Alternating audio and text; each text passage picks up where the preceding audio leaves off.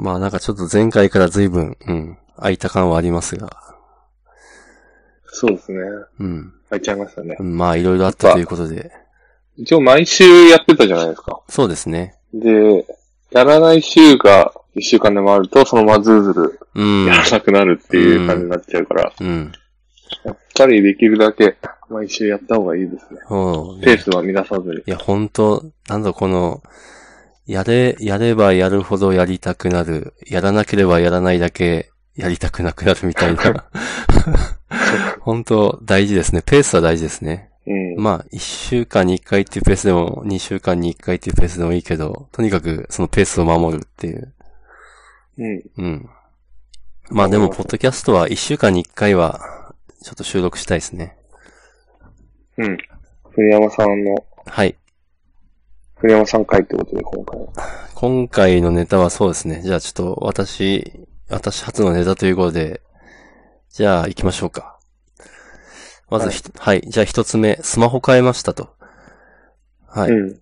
あの、私、アンドロイドで、ずっとアンドロイド使ってます。で、多分日本では、うんあの、かなりマイナーな方に、マイノリティの方に属してるんじゃないかと思うんですけど、で、アンドロイドを使っていて、かつ、あの、なんだろう、最新のアンドロイドの OS を使っていたくて、それってなんかはい iPhone、はいまあ iOS、iPhone を使ってる人たちからすれば、それは当然のことだと思うんですけど、Android はなかなか、あの、そこに、なんというか、複雑な事情がありまして、最新の OS が載ってる Android ってほとんどないんですね。うん。うん。えっと、私ずっと Nexus 6P を、ここ2年半ほど使ってまして、うん。おそらくそれが日本で、あの、技的マークがついていて、あの、アンドロイドの、まあ、今だと Oreo っていうアンドロイド8.1が最新なんですけど、それが使える、ほぼ唯一の機種であったと。はい、でも、もうあん、次のアンドロイド P、ま、はもう、俺、その、Nexus 6P には振ってこないっていうことが確定していて、で、はいはいまあ、Nexus ってアンドロイドのリファレンス機で、次の、次はもうピクセルってやつなんですけど、うんピクセルに乗り換えるのがまあ、普通の流れではあるんですけど、ピクセルって、あ技的通ってないんですよね。うん。うん。なので、じゃあ、どうする問題があって、とはいえもう、なんか、バッテリー超下手ってきてて、この、うんこのまま使うんであればバッテリー交換するか、あ、まあ、交換する、なんですけど、交換してももうこいつに P 降ってこねえしなっていう、きっと同じ悩みを抱えてる日本のアンドロイダーは多いと思うんですけど、そういう問題があったと。で、技的マークはいって、。はい。何でしたっけ？技術なんとか適合証明みたいな感じですえーっと、実は、あの、正式名称は全然知らない。ただ、あの、なんだろう、郵便っぽいマークっていう認識のみ。うん。あれがないと、まあ、本当は日本では使ってはいけませんと。ただ、あの、外国人の方が、ちょっと、あの、持ち込んだものは除くって感じですかね。えー、まあ、こだわんなくてもいいと言えばいいんですけど、あれ、ねやっぱ、そういう業界で飯食ってる身なんで、あんま良くないかなってことで、一応守ってますですね。うん。うん。で、まあじゃあどうしたかっつうと、エッセンシャルフォンっていうのを買いましたと。はい。はい。まあ、ご存知ですかね。いや、まあそうですよね。いらない。あの、いらないです。ベンチャーが出してる、きまあ、スタ、き、ん？これも、スタートアップが出してるっつうんですかね。あの、アンドロイドフォンで、あの、アンディ・ルービンっていう、アンドロイドの父と言われる人が、まあなんだ、Google をドロップアウトして、なんか、パン屋さんとかやってたんですかね、数年。で、その、なんか、うん理想の端末を作るっつって立ち上げた Essential って会社で出したスマホうんですね。で、こうれ、おそらくですね、あ、なんだろう。あと、Android P が降ってくる端末ってそんな多くないんですけど、あの、うん。なんだ、Xperia のグローバルモデルと、あとこのエッセンシャルフォンと、あとは中国の方のファーウェイとか、うん。あと、オッポだったかな？とか、まあ、そういうメーカーしか、確か5つくらいしかないんですよね。あとはまあ、当然ピクセルですけど。で、その中で、うん。技的マークがついてるのってもうエッセンシャルフォンしかないんですよね。なるほもど。う 選択肢はこれしかないっていう。なるほど。なるほど。ただ、なんですかね、こういう、なんか、すごい、なんかいい、いい、デザイン的にはすごいいいんですけど、カメラがとにかくひどいっていう噂があって、今スマホでカメラってとても大事なんで、子供の成長期もすべて、大事うん、これ撮ってるし、うん。えー、どうしようと思ってたんですけど、あの、ググってみるとなんか、アップデートで、なんかだいぶ良くなってるっつうのが引っかかったんで、まあじゃあえー、買ってみるかと。いうことで買いました。えー、はい。ソフトウェアの問題なんですかねソフトウェアの問題だったんでしょうね。あの、一応デュアルカメラなんですよ。だまあ今風というか、うん。トレンドは抑えていて、うん。だ多分ハードウェアは十分なんだけど、そのハードウェアをの力を引き出せてないかったのかな、うんあの、なんだっけな、なんかレ、レビルドでもなんか話題にしてたような気がするんですけど、うん。アンドロイドのことカメラに関しては、すごいメーカーの力量ががっつり現れる？うん。ところで、もうメーカーさんがすごい頑張って実装しないと、いい絵が撮れないっていう。うん。まあきっと Essential には、なんかそういう、なんかカメラ頑張れるリソースが、まあ当初いなくて今いるっていうことなのかなと勝手に思ってます。うんうん。今、 Essential のサイト見てるんですけど、はい。デバイスはかっこいいですね。かっこいいですよ。あの iPhone X と同じであの、ノッチが上にあって、あとすげえ、なんでしょうね、うんあの、画面の占有率が、占有率っていうんですかね、がまあ、すごい広い。で、超、広いですねうん、超ミニマルなデザインで、うん。いいんすよ。すごいいいっすよ。あの、前使ってた Nexus 6P がだいたい5.8インチで、こいつが5.78インチくらいで、確かほとんど、ほとんど変わんないんですよ。実際使った感じも変わんないんですけど、でも、この、筐体？ハードウェアの大きさとしてはすごい小さくなった感があって、ううんん。なんか、ああ、すごい時代は進化してるなーっていう感じですね。うん。うん。これ、アンドロイド、アンドロイドじゃない、あの、amazon.com で買って、インボイス込みで6万5千円くらいで、うん。まあ、アンドロイドのハードウェアとしては、まあ、まあ、大体最新。厳密に言うとなんか1世代くらい、もう、ちょっと半年前に出たんで下がるんですけど、でもほぼほぼ最新なんで、それがうん6万5千円ならまあいいかなっていう感じですね。128でですかね。128です。そう、そのうちは128しかないかな。うん。うん。そうですね。なんか、あの、ネクサスの時は、64ギガでメモリ2ギガで、うん。まあだったんですよ。で、それ、だ、それだとかな。多分メモリがその2ギガってアンドロイドだと割と少なくて、そのせいでうんあの、ポケモン GO をやると、まず起動がめちゃくちゃ遅くて、他のソフト立ち上げるとポケモン GO が一旦落ちるみたいな問題があって、ポケモン GO やれねえみたいな。あのまあ、それが今は快適にできるっていう。うんうん、うん、という喜びもあります。うん。うん。カメラもやっぱ結構良くて、うん。良かった、あの、昼間はいいんですよ、すごい。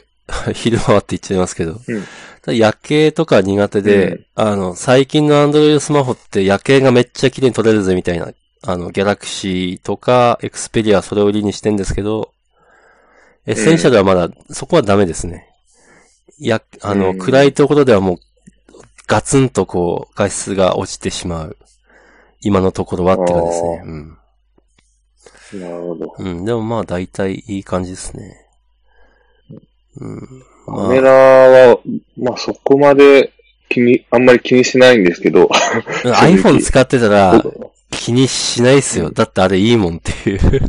なんかそこそこのやっぱクオリティをが維持されてるから、はい。あんまりその、アンドロイドフォンと比較してどうこうとかあんまりやったことなくて、まあそうっすよね。結構、あれなんですかね、アンドロイドは。まあ、さっきのその、メーカーの力量によってって言ってましたけど、はい。だいぶ変わる感じなんですかね。だいぶ変わるみたいですね。私もそんないろんな機種使ったことがあるわけじゃないんですけど、だいぶ変わるみたいです。う。うんん。やっぱ大手は強いらしい。うん。佐伯くんは何でしたっけ？僕は8ですね、iPhone。あ、ですよね。うん、ああいもうずっう、と、うん、ずっとそうですね。ずっと iPhone ですね。うん。あの、一番最初にスマホを買った時は、はい。実は Android を買って、お、あ、そうだったんですか。ただ、そうなんですよ。ただ、何の機種かもう覚えてなくて、あの、なんか、なん、どのぐらいだろうな。もう本当5年前とか6年前とかだと思うんではいすけど、。はい。もっと前かな。え、それは、えっ、と、に、大学ってこと？そうですね、大学生の。うん。で、なんか au を使っていて、キャリアは。はい。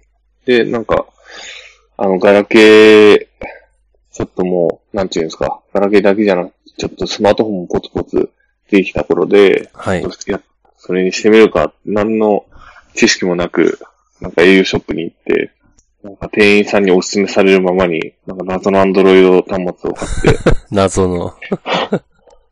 それをしばらく使ってて、その後 iPhone って感じです。ああ。え、メーカーとか覚えてないですか？いやー、覚えてないです。もうそういうレベルうん。でも、その、アンドロイドのスマートフォンをちょっと使って、その後 iPhone に変えた時のサクサク感とかがすごい覚えてまああ、いいっすね。そう、アンドロイド本当使い物なんなくて、数年前。だ5年前ってきっと使い物なんなかった時代じゃないかな。本当なんだ、ギャラクシーだけは使えたんですよ。ギャラクシーとまあ、うん若干エクスペリアかな。でも、もう後のは本当正直全部うんこで、スマホの形をしたうんことしか言えないみたいな。いやー、ひどかったな、なんあか、あうん。うんなんか続けてツイッターができなかったんですよね。え、ひどい。あの、スクロールしてると固まって落ちるんで、なんかあの過去の投稿が見れないみたいな。ひどい。ひどいなぁひどかったけど、たった5年前だけは、そんな時代だったんですよ、アンドロイド。うん、わかる。うん。今は、ね、だいぶハードウェアスペックが上がってきて、多分、あの、うんハードウェア的に見ると確か iPhone よりよっぽどアンドロイドの方が上なんですよね。だからお金かかってる。うん。だけど、ソフトウェアつか、アンドロイドの方がソフトウェアの層がきっと厚くて、あの、ハードウェアの力を出し切れないというか、iPhone が出し切ってるというか、うん。なのでなんか見た目上互角っぽくなってるという認識ですね。なるほどもう、ずっとこれからも、アンドロイドですかね。うーん、おそう。まあどうですかね。まあどっちの OS も触っていたくて、今はうん iOS 系は iPad があるんで、まあ iPad 使ってるうちはスマホは Android かなと。うんうん。もしタブレットをまた、なんか Android とか Chrome タブレ、Chrome OS か。とかにもし変える時が来たら、携帯を iOS にするかもしれないですけど、ですね。今のところは変える気はないですね。社内的にも結構、アンドロイドユーザーが希少だと思う。そうですね、もうほんと日本の縮図ですね。9割型 iPhone じゃないですかそうですね。うん。アンドロイド使ってると、え、アンドロイドなんだって言われるくらいのイメージ。あとただまあ、社内にあの、海外のね、エンジニアが増えてきて、彼らはアンドロイド使ってるっていうあ、そうですね。うん。海外の人はそうですよね。うん。もうあの、なんか、あの、匿名、匿名なんないけど、あの、最近あの、スペイン人のあの、マルちゃんっていうエンジニアがいて、彼はなんか5年、ほん、ほんとなんか4年くらいかなの前になんか、アンドロイドスマホを使っているっつってて、うん。私からすると4年前のアンドロイドをまだ使ってるってすごいなって感じなんですけど、普通に使ってる。あの、あれですよね。弊社ははい。結構ドッグフーディングなサービスを何個か作っていて。まあそうですね。だから、まあなんていうんですかね。このまるちゃんの端末でちゃんと動かないみたいな。4年前の OS2 と、そう、もうちょっと名前出てこないですけど、多分もうそう、切り捨ての対象なんですよね。うそうですよね。ん。まあ、マックスやっぱ2年前くらいまでかなっていう。うん。そっか、まるちゃんじゃあ、あんまり、うん。うんそっか、社内のあの、ドッグフーディング的なアプリを使えてない。うん。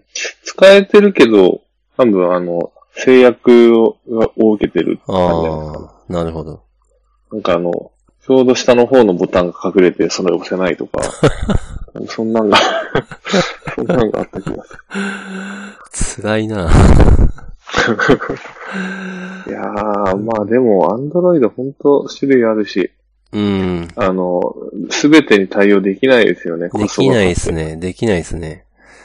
そうなんですよ。あの、なんだろうな。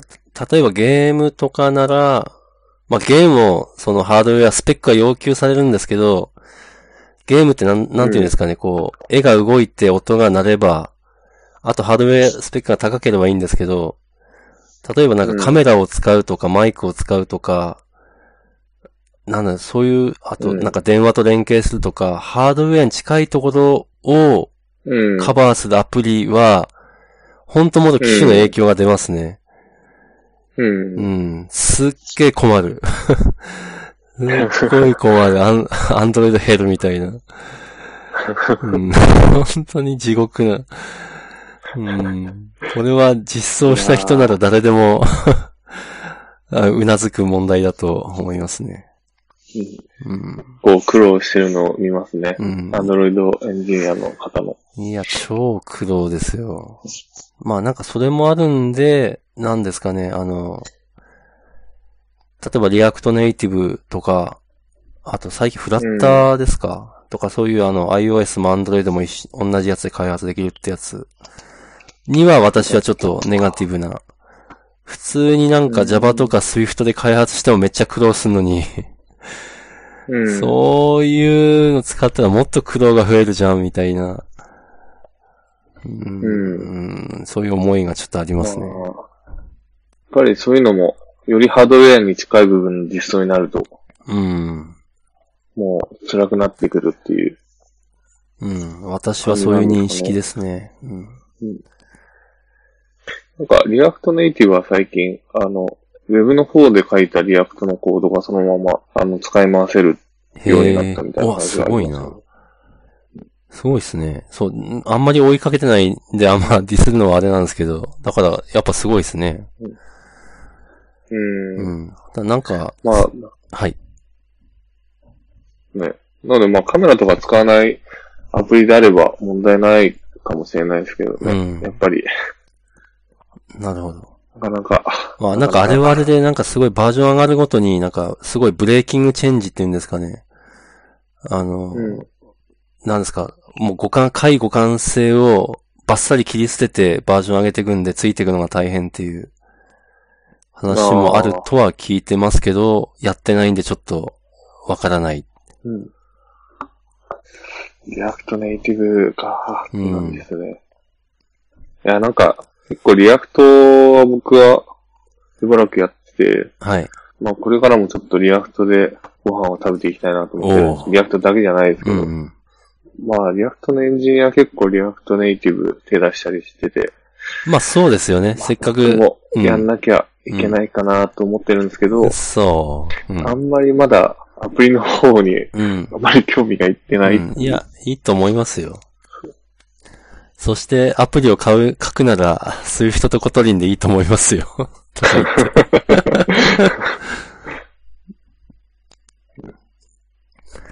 Web は React、iOS は Swift、Android は Kotlin うんっ。ていうのが、私は王道だと思ってます。あの、全部一緒にする必要はないかな。うん。まあ結構どっちも触ってる人からしたら、普通に Swift を使えるのは Swift で書いた方がいいって言いますからね。うん、うん、そう、別にそんな難しくないし。うん。なんだろう、やっぱ、なんですかね。あの、前も言った気がしますけど、その、その言語を読める人の数が多いって結構大事で、うん。うん。iOS のアプリを自分だけじゃなく誰かもメンテナンスするっていうことを考えると、やっぱ Swift で書いてくのが結果的に幸せにつながるかな。まあそうですね。うんその界隈のデファクトで書いた方が。そうですね。あの、まあ、ウェブが React で書けるからアプリも React Native でっつっても、あの、完全に推測で言うんですけど、過去の私の経験からすると、結局、iOS だったらこう、あと Android だったらこう、Web だったらこうみたいな、結局、分岐を書かないといけないんうんで。すよね、結局。結局。う。うんん。だったらもう最初から分ければいいじゃんって思ってしまう。うんう。ん。で、なんか、なんかそういうもう、処理が、なんだろう、それ、それぞれに依存しない部分は、なるべくサーバーサイドに持っていって、API の裏側で共通化するっていうのがいいかな。そうですね。まあそれも結構割合的な問題だと思まあってて。、まあまあ、そうですね。あの、なんか、あの、サーバーの光線管理のシェフってあると思うんですけど、うん。あれなんかはうまく、その OS の違いを吸収してくれて、はい。なんか内部的には単純にその、シェルのコードを吐き出してるだけなんですけど、はい。まあ、あの、Ubuntu、CentOS みたいなところの違いは吸収してくれて、うん。で、多分そこまで、あの、ユーザーにとって大きな、こう、なんか負担にならないから、そうなってるんだと思う。あ、そうなってるというか、使われてるんだと思うんですけど、うん。iPhone とか Android の違いみたいな話になってくると、結構分岐が増えて、ああ、えっと、サーバーサイドに持っていくにしても、えっと、うん。その、なんだ、持ってくレベルによっては、大変になると。うんそうですね。まあ、まあ結局その分岐が、うん分岐がどれぐらい必要になるかっていう話だと思うん。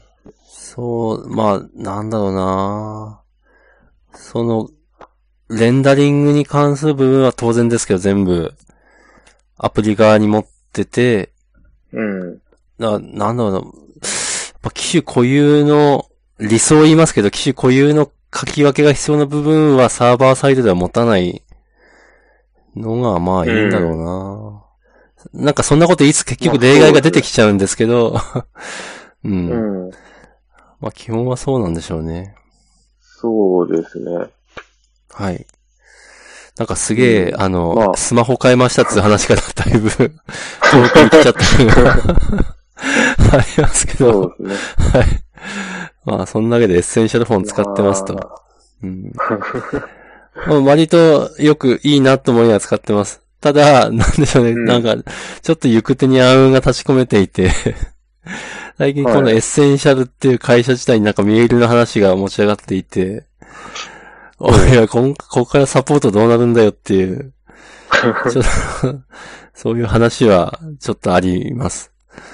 うん、今のところなんか、買い手が、はい。買い手の噂とか、ああ、買い手の噂はまだ私は聞いてないですね。ただ Essential が、まあそのアンディ・ルーピンさんが売ろうとしているって話まで。うーん。うん。今、あの、Android P のベータ2まで降ってきてるんですけど、まあ私はまだ入れてないんですけど、うんじゃあ、うんベータ3は大丈夫なのか？みたいな。うん。うん大体秋くらいに正式版が出るんで、それまでちゃんと追従してくれるんだろうなっていう。まあ、もって言うと、だいたい2年くらいはちゃんとアップデート振ってきてほしいんですけど、どうなんだろうっつう。うん。6月から9月って書いてありますね。ああ、そうっすね。ああ、それは、ううんん。Android P の発発表時期？なんかリリースが。ああ、そうですね、そうですね。Android P のリリースうんうん。そんな感じだと思います。うん、はい。はい。まあでももう買ったんで、が、もう、使っていく感じですね。うん。使っと、しばらく使ってみて感想聞きたいなと思うんですけど、はい。あの、なんで聞きたいかっていうと、はい。iPhone 8を今使ってて、僕。はい。最近、あの、今日、無限リスタートバグっていうのに遭遇して、うっそ。あ、iOS にもそんなのあるんだ。はい。あるんですよ。おあの、起動して iPhone はリンゴマークが出るんですけど、ー。はい。あの、リンゴマークが出て消えての繰り返しの、えで、それが、あの、10分後にあ治るのか1時間後になるのかってわからなくて、ー。えー。致命的。で、で、調べたら割と遭遇している人が結構いて、うっそ、それ iPhone8 固有？いや、あ、でもない。うん。前の、前のバージョンでも起こってるっぽいですね。えー、知らんかった。で、なんか、その、いろいろ見てて、はい。全部のアプリの通知を切れば治るみたいな それも、無体な。情報があって、うんやってみたんですけど、全然治らなくて、えで、まあ、ジーニアスバーにちょっと持っていこうと思ってるんですけー。ど、ういや、ちょっとさすがにこれはきついな。ん。いや、それきついね。え、そんなに頻繁にしか、発生する？しかも。頻繁に発生する時期があります。あー、時期によるなあのあ一昨日ぐらいはーうん。ずっとなってましたね。うわでも昨日、今日はなんとか耐えてくれて、何もなかったんですえー、そういうレベル？それは辛いですね。けど、結構辛いですね。うん。もう、だって、もうスマホってないと困る。ちゃんと動いてくれないと困る。困りますからね。いや、困りますね。うん不安でたまらなかったですね。おー。あの、OS のアップデートが一昨日に来てて、はい。来て、あ、来てたな、その前かな。あの、一昨日アップデートしようとして11.3から11.4に。はい。で、アップデート中にその強制リスタートバグがマジで？発火して、え？ー、で、あの、前に進まなくなっちゃって、うわあの、工場出荷時に戻して、ー。はい。えー、でも治らずみたいな ファクトリーリセットかけても戻らない。そう。いやー、それは辛いなええいやーそれ大バックアップ3月、うん。3月ぐらいだったんで、最後のバックアップう。わなかなかー。なかなかですね。辛いな、みたいな。うん、なかなかだな、それは。あ、なのでちょっと、もう、これ、まあ、ジーニアスバー持ってって治るのを期待しますけど、うん。ちょっとまあ、あの、なんていうんですか、場合によっては、アンドロイドを、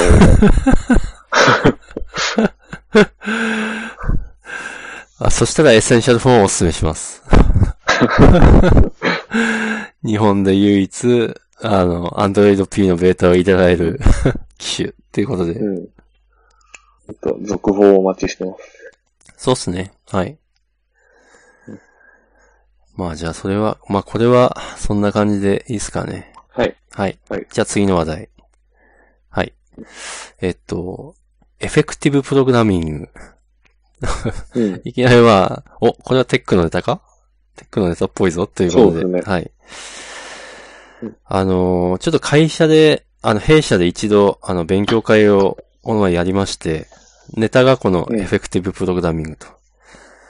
うんおなん、なんだっていうと、あの、Google とか Yahoo での面接で、あの、聞かれる、えーっと、なんですかね、コーディング、コーディングのネタっていうんですかね。がありますと。それがエフェクティブプログラミング。あの、うんなんですかね。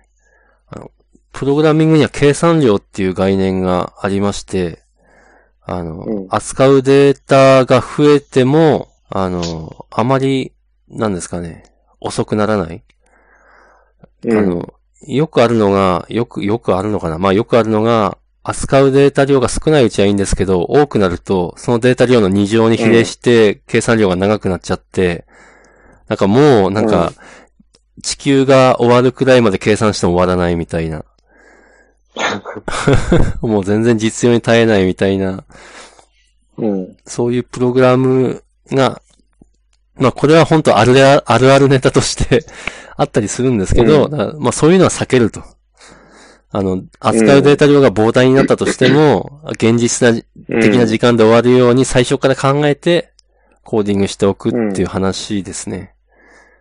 まあ、サービス開始時は問題にならないけど、あの、でかくなってくると問題になってくる そう。そうそうそうそう。うん。多分あの、Yahoo さんとか Google さんとかもめちゃくちゃ大量のデータを扱うんで、多分エンジニアは最初からそういう素養が必要っていうことなんですかね。うん。うん。あまあ、ただ、あの、実際やってみて、そういう勉強会をやってみて思ったんですけど、あのーこれは結構 いいなと。うん。私もなんかこう、あの、どうかなと思いながら勉強会やってみたんですけど、あの、うんみんな結構、あの、キラキラした目をしながら参加してくれるっていうのが、一つ、いいポイントで、あ、ちゃんとこれなんか勝手にしてくれてるな、みたいな、あの、ちょっと上から目線で申し訳ないですけど、うん。いやいや、よかっうんた。あれは、そうですね、あの。はい、。佐伯くんにも参加してもらって、非常に良かったなと。また、何ですかね、あのーその、こまあ、弊社でやった勉強会では、あの、どんなコードで書いてもいい。あの、例えば、ね、あの、Ruby でも、PHP でも Java でも Swift でも何でもいいよって言ってやったんですけど、あの、弊社メインでは PHP でプロダクト開発してるんで、一応サンプルとしては PHP で書いてたんですね。ちょっと PHP でうん。書く人が多いであろうと。さあ、物の上に PHP 使わねえって。実はみんな PHP 好きじゃないな。うん。うん誰も PHP でやってなかったですね。そうですね。一人もいないのかよ、みたいな。ちょっと面白かったですね、あれ。Ruby と Node.js、Node.js とか JavaScript とそうですね。Java と Swift と。はい。いや、ああいう場で、しかもこういう、なんですかね、あの、ちょっとしたプログラムを書くにしても、なんだろう、この型がない、PHP、P、まあ Ruby もそうか。でも型がないって割と、なんだろうな、型あった方がやっぱプログラム見やすいな、みたいなうん。ことを思ったりもしましたね。なんか、いろいろ発見があって面白かった。そうううんん。なんか、あの、多分前提として、あの、はいなんていうんですかね、その言語が低レベルな、低レベルな部分を、なんかラッピングしてくれて、はい。なんか便利な、あの、関数をもうすでに用意はい。してくれていて、それを使う、できるだけそういうのは使わずに、そうですね。っていう、まあ、あの、なんていうんですかね、計算量、計算量という、計算量をどれだけ少なくするかっていうのが目的だと思うので、はいはい。なのでなんか、まあ僕 Ruby でやったんですけど、はい。なんかあんまりその使い慣れてなくて、はい。で、低レベルな言語、なんか C とかはい。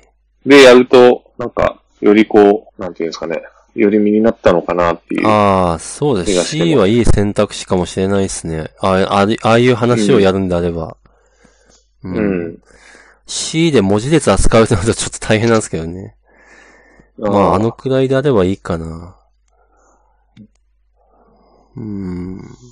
あなんか、すごいみんなほんと個性が現れていて、面白かったなとか思いますね。